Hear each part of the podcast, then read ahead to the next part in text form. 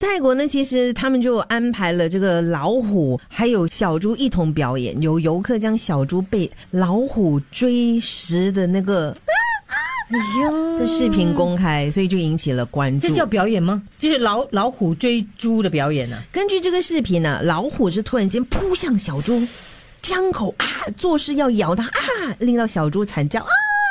视频引发了大批网民跟爱护动物人士的关注，要求相关部门要介入调查。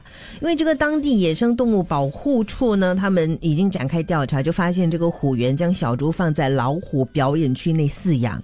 没有发现有小猪遭老虎咬伤的痕迹啦，向这个虎园发出警告，要求立刻把它们分开，不然呢，而且要停止所有相关的表演。嗯，这就只是证明了那些那些老虎是已经喂饱了。如果我们是饿的老虎的话，肯定是扑上去吃了吧。最近我其实我我有几个看到了一些视频也好，微信我不太理解。早前不是有人绑了一只猪去跳那个绑井跳，我是不理解，你绑它干嘛呢？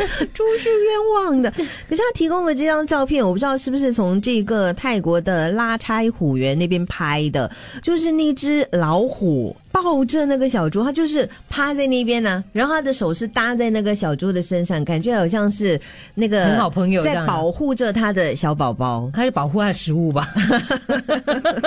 三层肉哈，是有点小残忍啦。当然，可能丽梅所说的这些动物园的负责人，可能已经真的把老虎喂到饱饱了，所以他们真的是为了表演的成分，因为他们知道很安全，小猪很安全。对了，其实有一些表演真的不明白，他难道没有其他的表演可以让我们看吗？然后再就是有些时候我们吃东西也好，你们难道没有其他东西可以吃吗？